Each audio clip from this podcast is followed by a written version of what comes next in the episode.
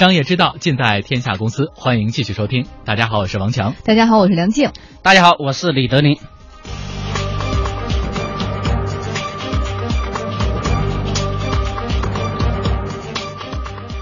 接下来，天下公司我们和大家共同来说说这个方便面和啤酒销量明显下降。在过去很长的一段时间里，方便面和啤酒是很多消费者的心头好。不过呢，赤兔马有的时候也会陷入泥潭。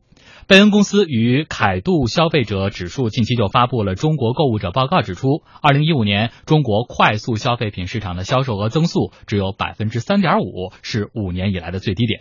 报告指出，针对蓝领工人的产品受到的冲击是最大的。以销量来衡量，方便面的销上销呃销售下降了百分之十二点五，啤酒的销售下降了百分之三点六，超值啤酒的销售比高端啤酒下降的是更为厉害。但是呢，其他的。品类却继续的强劲增长，比如说化妆品，它的销售增长了百分之十五点五，而护肤品增长了百分之十三点二。嗯，报告认为，方便面和啤酒销售下滑的主要原因在于工作人口的下降。报告还提到了另外一个原因，就是低端制造业岗位被转移到孟加拉国和越南等成本更低的地区。对于这份报告分析的原因呢，财货财经评论员于峰会并不认同，他觉得这样的分析是有失偏颇。首先也可以说，蓝领阶层目前包括制造业不景气，还有这个加工企业，确实失业率可能是在提高。但是通过这两样消费品，我觉得还是反映不出来的。啤酒这个市场的这个前景还不是太好，除非是高端点的这种啤酒。另外，这个这个啤酒不光是蓝领，如果消费的话，那普通百姓晚上的夜市消费力也很强的。从这两个数据，起码是有点偏颇。嗯，于峰会认为，和化妆品、护肤品的销量增长相对比，方便面和啤酒销量的下降，恰恰说明了当前中国消费者消费品质的提升，这是中国消费转型升级的重要体现。如果我们消费品质转型如果提高的话，收入增加，享受层次提高，然后啤酒、方便面这种低层次的在消费这个比例，它是要下降的。过去我们是追求是吃饱喝好就行了，是基本的维护生存基本需要，而现在不是了。现在就是我们要追求享受品，人出去这个形象也要好，这个颜值要高，这对化妆品这种需求肯定会增加的。另外，报告还显示说，随着消费者对于健康的更加关注，健康食品表现很出色。二零一五年，包装食品销量呈现一个持续下滑的趋势，糕点、糖果和冰激凌的销量跌幅全都超过百分之十一。一定程度上是因为中国消费者现在对于个人健康更加关注了，而健康食品的表现呢，则十分出色。像酸奶，它的销售额是增长了百分之二十点六，而功能型饮料上涨了百分之六。嗯另外，快消品的销售增幅跌到了五年的最低。那么，消费者的钱都花到哪儿去了呢？报告认为，有消费能力的中国消费者开始将消费的重心转移到了非快消品类。随着中国经济的日益成熟，消快品、快消品在家庭总支出当中的占比不断的缩小，逐渐接近了发达国家的水平。在另一方面，与健康、生活品质、旅游和娱乐消遣等相关的行业增速都达到了两位数。从二零一一年到二零一五年，影院收入每年平均涨幅高达百分之三十五点四，出境旅游的涨幅百分之二十八，净水器销售额增长了超过百分之五十。所以你看，从这个吃穿住行这几个方面啊，过去大家说先吃得饱，然后到吃得好，现在你得吃得有营养。所以你看现在呢，呃，从整个的这个啤酒和方便面的销量，呃，也有分析说这是消费蓝领的工人少了。但是呢，当然前面于峰会先生也谈到了，这说明大家吃的好了嘛。嗯，两方面我们怎么来取一个比较客观的评价？呃，我觉得这个是反映一个中国经济的变化，嗯，呃，尤其是这个中国经济从呃到现去年啊，呃比较严峻的一个真实的反应，这两个数字。呃，一个是这个以东南沿海为首的这个呃工业结构的调整、产业结构的调整，这是一个。呃，第二一个就是我们你会看到啊，除了啤酒啊等等这些下降以外，它的化妆品会上升。嗯。呃，刚才那个于先生在说，是因为我们现在要漂亮，实际上之前也有化妆啊。嗯。对吧？你会发现，为什么现在的化妆会提升了呢？是因为现在经济不景气，找男朋友不太好找，对吧？跟那个口红经济有点像哈。对，那你说啤酒呢？这是欧洲杯，那它只是短时间的，但是短时嗯这个要看这个同比环比这个数字啊，因为嗯它具体的数字没有公布。对但是呢，呃，六七月，尤其是随着这个气候的提升，嗯我觉得这个数字还是会有一定的上升的。嗯呃，如果是在三四月份或者是正月你就发布这个数字的话，不合适。嗯就像你一月发布白酒是一样的，在中国，对吧？呃，那呃，你会发现，就是说，呃，这个为什么说呃？产业结构在调整呢，因为就像这个珠三角、长三角，它确实随着农民工的迁移，迁移到海外去，而这些个群体对于啤酒也好、方便面也好，它的消费确实很大。嗯真的确实很大。你会发现它没有出现一个这个区域性的，那你会发现在现在的这个呃中部甚至西部，呃，因为大量的农民工迁移，你会发现那边的啤酒的销售数字肯定就会比北上广这些个地方好得多，对吧？那当然了，呃，这些个因为呃随着这个珠三角、长三角用工成本等等的一些个提升，对吧？这些个产业工人的一些个迁移，如果我们在那个地方，它整个的这个销量还在进一步提升的话，证明中国的经济结构确实还没有转得太好。那当然了，就是在这个转的过程之中，它会发生一个就是呃经济的一个短时间内所谓的断层，就像我们现在说的经济的下滑，对吧？那证明也在这个时候。它这个数字跟我们经济下滑是有有所呃匹配的。如果它还在高速增长的话，那证明我们中国经济它就没有到了一个转型期嘛。嗯那么同时，呃，你会看到的是什么？呃，这个消费，呃，那个健康消费，呃，以及品质消费方面在提升。比如说我们经常的出出口油啊，比如说呃电云呢、当然这个东西呢，你要说是它文化产业的一个提升，我觉得是又跟中国经济是呃相匹配的。呃，告诉大家一个就是规律：凡是产生一代大师的时候，那个时候的经济都很烂。所以说，不要以为说是我们是现在的生活水平提高了，那你的呃购买力，购买力，我们每一个人的真实的购买力是不是有翻三五倍呢？未必，因为我们现在的货币钱实在是太多。那你现在的呃这个钱，比如说前几年一百万你可以买一套房子，但现在你一百万你还不够以首付呢。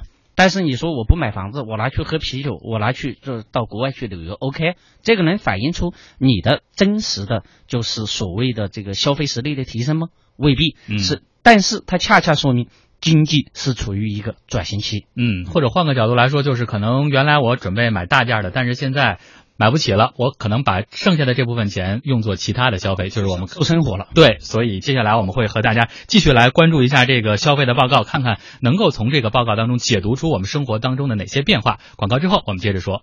父母操劳了大半辈子，好想让他们来场环球旅行。让幸福的梦想从头开始吧！民生银行会定投会理财，祝您投向幸福人生，还有机会获得精美礼品哦！中国民生银行九五五六八，投资需谨慎。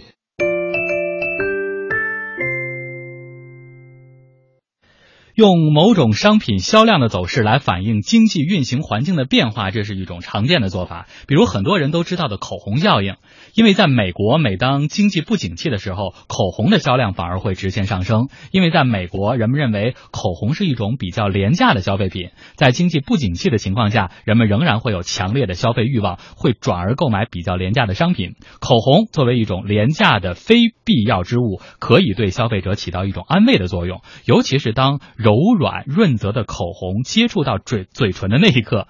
还有呢，就是当经济衰退的时候，会让一些人的收入降低，就是我们前面说到的，可能大家会觉得我很难再去攒钱办一些大事儿了，比如说买车、买房等等，所以这个时候手中就会空出一些小闲钱，这个时候正好去买一些廉价的非必要之物。而现在呢，中国此前也出现一个很有中国特色的指数，引起了各界的关注哈。前两年有人提出了这个新概念，叫做榨菜指数，没听错，就是咱们平时这个就着馒头吃的那个咸菜哈，榨菜。说这个结论是，农民工一改往日的孔雀东南飞局面，现在正在从珠三角和长三角离开。那么这个榨菜指数到底是怎么算出来的？农民工回流明显的结论又是怎么得出来的呢？我们先来听听值班编辑陈喜宇的介绍。喜宇，好的，发改委工作人员在调研的时候发现呢，零七年、零八年和零九年，华南地区一直占据涪陵榨菜将近全国一半的销售份额。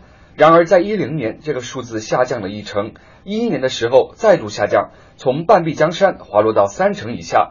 由于榨菜销量的变化主要由劳动人口决定，那么这个数据就表明呢，华南地区外来人口流出的速度非常的快。嗯，听上去还是有几分道理的哈。不过也有声音质疑说，那只凭榨菜的这个销售数据就能够得出农民工回流的结论吗？是不是有些草率呀？于是我们也采访到了中国社科院人口与劳动经济研究所副所长张居伟，他认为啊，榨菜的销售数据呢，的确是可以作为统计结果的证据之一。但是如果要准确的把握农民工流动方向的变化，最好还是要参考专业的统计数据。这个指标有一定的道理，通过这样的一个指数呢，能够从侧面反映出农民工流动的变化的趋势，我觉得是可以作为一些证据来使用的。但是我觉得这还不是一个直接的证据，我觉得最直接的证据还是要观察针对人口流动本身的一些调查，我想这样的可能是更直接。嗯。当然，前面除了这种口红效应啊、榨菜指数，我们再给大家来盘点一些比较有意思的非主流的经济指数。除了我们经常提到的，比如说制造业 PMI，还有这个消费者物价指数 CPI 这样一些常见的官方主流经济指数之外，最近这几年呢，一些更加生动有趣的民间非主流经济指数也开始走入到了我们的视线。接下来我们一一的看一看。嗯，首先第一个叫做扑克牌的销量指数，扑克牌销量越多呢，说明失业空闲的人越多，那人们用来打扑克的时间，如果你经常在这个大街上碰到打扑克的，也许现在我们周边的经济就在下行。嗯，另外有人这个股民啊，特别是会观察营业部外面的自行车指数，因为这是中国特色股市的一个最直接的指标。如果这个营业厅外面的自行车多，说明这个股市很景气，人们满怀信心和憧憬。但是如果营业部外面的自行车稀稀落落的，那么可能就是大家连看盘的这个心情都没有了。现在还就。骑着自行车去干嘛呀？不是应该开小轿车去吗？大有人在。对，我们再来关注哈，还有一个叫做女服务员的美貌指数，说如果当你发现身边的这个餐厅当中啊，长得漂亮的女服务员随处可见，有可能经济就不太好了。反之啊，经济兴旺。为什么呢？说来自纽约的观察家解释说，当经济红火的时候，这些容貌靓丽的女性，她们是很容易找到工作环境更为舒适的工作的，比如说模特、推销员而，她现在不得不在这个饭店里当服务员。所以经济下行，当然非主流经济指数呢也远不止我们上面所给大家列的这些，比较流行的还有包括这个 包工头回复电话时间长短指数、领带指数、的士司机的谈吐指数等等。那么我们应该怎么来看待这样的现象？所以我们接下来要听听专家的点评。来，首先听到的是国务院发展研究中心研究员吴庆啊，他认为这些经济指数呢其实就像水池当中的温度计，可以做到局部准确，但是很难反映出完整和全面的情况。而对于普通民民众而，言呢，呃，学会像经济学家那样思考，利用这些指数，倒是可以建立起对某个细微领域的长期关注。这种指数像什么呢？我觉得打个比喻，它很像是温度计。我们想想知道水温是多少，那么我们就用温度计去测量它。但是这一个池子里头，不同的部位、不同的位置，温度可能不一样，所以我们需要多个温度计去测量它。但是这种测量的方式以及选用什么样的温度计去测量。这都还是非常专业的这种工作，那么这种专业的工作应该经济学家来做。至于说个人怎么样利用这些指数，我觉得呢，不妨这样，不妨个人也可以尝试去像一个经济学家一样去思考问题。在一些比较细小的领域，那么个人有可能跟经济学家做的一样的好，因为你更了解这个领域。对于这种趣味指数，可能不同的人群解读出来的这个结果还真的不同。比如说前面我们提到的这个榨菜指数，有人就能够把它解读为是说农民工的回流，但是可能较真儿的人就会觉得，哎，我也是算一个高净值的人群，我也爱吃榨菜，怎么着吧？你就能说明，能够表明说农民工就必须是农民工吃这个榨菜吗？所以德林觉得，面对这种趣味指数，我们一个什么样的心态？呃，实际上啊，刚才这个吴庆说的很有意思，我我们两个也是很好的朋友啊。我觉得他为什么会说这个局部的温度计呢？是担心大家都会用指数了，他们经济学家失业了，对吧？当然开玩笑啊。呃，如果现在大家都在像经济学家那样去思考，就是去观察一些有趣的现象，对于我们每一个人的生活，呃，或者是对长远的布局的话，会有一个。我告诉大家一个比较有趣的吧，因为我是经常关注证券，呃，就说如果呃，刚才你们提。提到营业部的自自行车指数，嗯，实际上还有一个最有意思的，就是说，如果你坐在电脑前面，那个扫地大妈老往你那个电脑前看，那这个证明这个股市啊在牛市。如果那个你坐在那儿，那个大妈那个斜着眼睛说这这又是不正经的人，那这个时候股市肯定就就已经见底儿了。实际上知道吗？嗯一个是见顶，一个是见底儿，对吧？所以说这些个指数是很有意思的、啊。哎，我问你一个实际的问题啊，嗯因为你做这个证券投资，比如说我们前面提到了这个指数显示说啤酒的销量下降了，嗯，那么是不是你就会据此做一个投资的判断，说以它为依据，我不买啤酒类的企业了？呃，在消费的话，呃，就说在整个投资这个现象的，就是现指数啊，我们把它说成指数，嗯这个是很重要的。比如说，就像我们上一段节目在讲的这个什么呃 VR 直播，嗯对吧？我告诉大家一个判断标准吧，也不要像经济学家搞得那么神神叨叨的啊。嗯说什么呢？美女以美女为轴线，对吧？你看，呃，航空最火的时候，空姐对吧是最火的。那后来的是什么？金融机构，对吧？各种金融机构美女。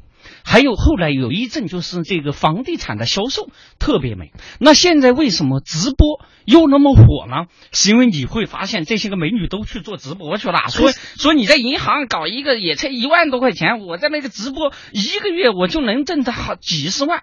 所以说，美女的流动是衡量一个经济相对来说经济的结构变化的一个很重要的指数。当然啊，呃，可能吴静儿说说你这个又是用局部温度测啊，嗯，你会发现这几十年就是这样变化的。那作为投资者来说的话，你看到这些有趣的指数是有助于你进行投资变化的。那比如说，呃，现在的就是比如说消费的类的这个股票，为什么呃持续它？尽管大家都看好，但是它的表现整体不是那么好呢。实际上，就像我们今天讲的这个主题，是有很大的这个判断的价值的。嗯，对吧？比如说你的啤酒，比如说你的方便面，那么呃，它并不是就像我们想象的那样，人要吃，人要喝，对吧？其实我们在炒股票的时候，经常开玩笑嘛，有两个指标嘛。对吧？投两个是股市不好的时候你买进去就 OK，一个就是什么医药，一个就是电力，因为电我们都得用，药我都得吃嘛。但是你会发现，现在尤其是随着整个的这个研发的一个进步，一些传统的一些医药行业的，并没有我们想象的那样能够起到防御，对吧？所以说，大家去多观察每一个行业的细微变化，无论是对你的投资还是对你的生活，那是有一定帮助的。如果你看到这些美女都在往这个直播行业跑的话，你还要准备十年的钱去买房，开玩笑吧？好。好的，谢谢德林。